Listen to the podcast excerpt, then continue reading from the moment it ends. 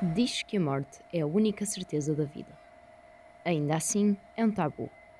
Um tema desconfortável, pelo menos para a maioria. Por ser tão certa, há profissionais que lidam com a morte de muito perto. Para eles, o fim da vida é o início de todos os dias.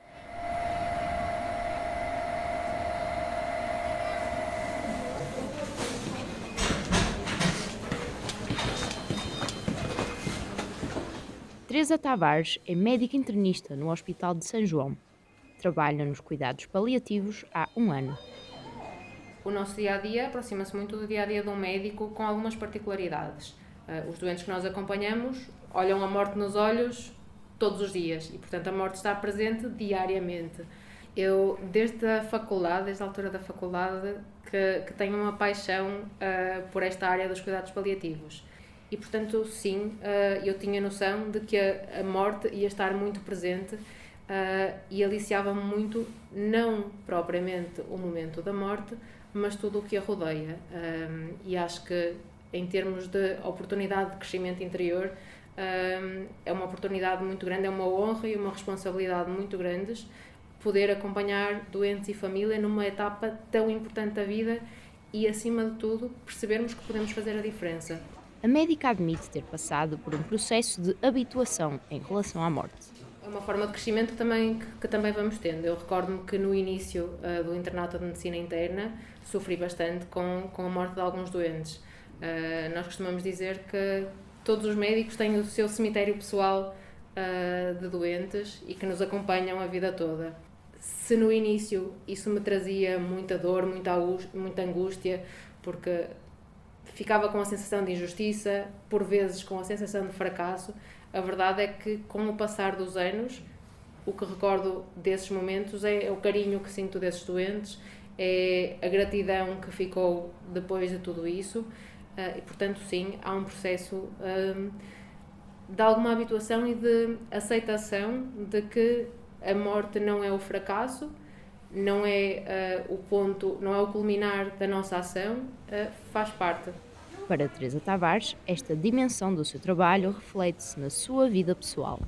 O meu marido também é médico e também lida de perto com doentes em fim de vida, é internista, e nós, no nosso dia a dia, isto, isto está muito marcado. Nós não, não adiamos os nossos sonhos.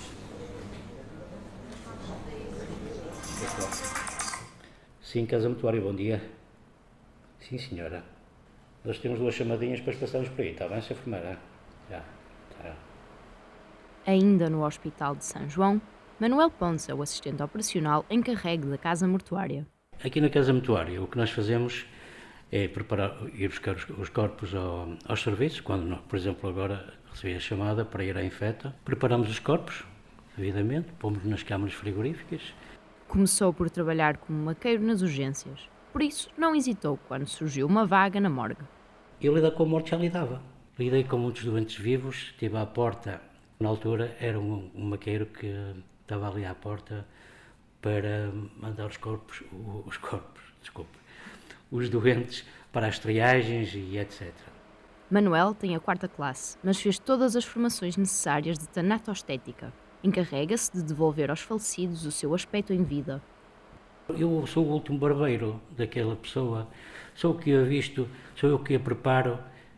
Maquilhar é tirar o aspecto de morte à cara do cadáver e pô-lo o, o, mais, mais possível que ele era em vida. E então nós temos que ter o cuidado e estar bem preparados. E quando as pessoas dizem, olha que está bonita, para mim é, um conforto. Então na tua estética não é só maquilhagem, é saber tamponar, quais os produtos que se deve usar para não cheirar mal. Eu lido com mortos. E se calhar tenho mais carinho pelo morto do que lá em cima com um vivo. E nós temos que estar, por exemplo, os procedimentos que nós temos, temos que os seguir à risca. Tenho, tenho pessoas amigas que na urgência iam ter comigo. Mas estou na morte, até nem me passam um cartão, que diz que eu cheiro a morto. Isto é quase como nós vamos buscar um cadáver ao, aos serviços e vamos no elevador, vem aquela maca que ainda vai vazia, eles nem sabem se leva lá alguém. Ai meu Deus, ai que horror, e etc. Portanto, são cenas. Nós trabalhamos no hospital. Eu costumo dizer, nós não, não, não estamos no, no, Hotel Ritz. Sim, existe ah, é, depende dos gostos e, claro, há umas mais caras, outras mais baratas. Nós tentamos ir ao encontro daquilo que a pessoa prefere. Temos um catálogo também, temos as amostras para as pessoas verem. Parece ser um negócio como outro qualquer. Na verdade, Patrícia Milheiro trabalha numa funerária. Eu recepciono os clientes, as pessoas que aparecem aqui, e trato de toda a documentação um, do processo do, do, serviço de funeral. Gosto de ajudar os outros, de tentar uh, pronto, fazer algo para que eles se sintam melhor e nesse aspecto identifico-me com, com o trabalho. No início eu pensei que, que fosse realmente mais complicado lidar com essa parte emocional, mas na verdade nós tentamos mostrar a nossa compreensão, não é? Perante a situação difícil que a pessoa está a passar e, e no fundo é tentar ajudar as pessoas a auxiliar neste momento e, e portanto, tirar-lhes um pouco o peso da burocracia, dar-lhes um pouco de conforto e compreensão nós também, um, aqui na funerária, também temos um, um, plano que é o plano funeral em vida, que cada vez mais uh, é usado, em que a pessoa já deixa tudo preparado para o seu funeral e aí tira dos, dos familiares esse peso das decisões. Nós temos uh, cerimónias para todos os gostos e feitiços, costuma-se dizer assim. O emprego na funerária impactou a perspectiva de Patrícia Milheiro acerca da vida. Apesar de algumas reações negativas, reconhece a importância do trabalho que faz. Eh, mudou um pouco a, forma como, como vejo atualmente as coisas, uh, porque de facto nós aqui assistimos a, a, muitas histórias, a muitas realidades diferentes e, e realmente levou-me a pensar que, que a vida é muito, muito inconstante, não podemos prever nada, a qualquer momento as coisas podem mudar e que temos que aproveitar ao máximo todos os momentos. Uh, foi a, a perspectiva que mudou em mim é mesmo essa, é ter, ter uma noção mais clara de que realmente a vida é uma coisa passageira quando eu digo às pessoas que trabalho numa funerária, toda a gente tem uma reação assim um pouco, ah, que horror, pronto. Mas na verdade é um trabalho que é necessário e que tem que ser feito, não é? E que hum, eu acho até que é gratificante.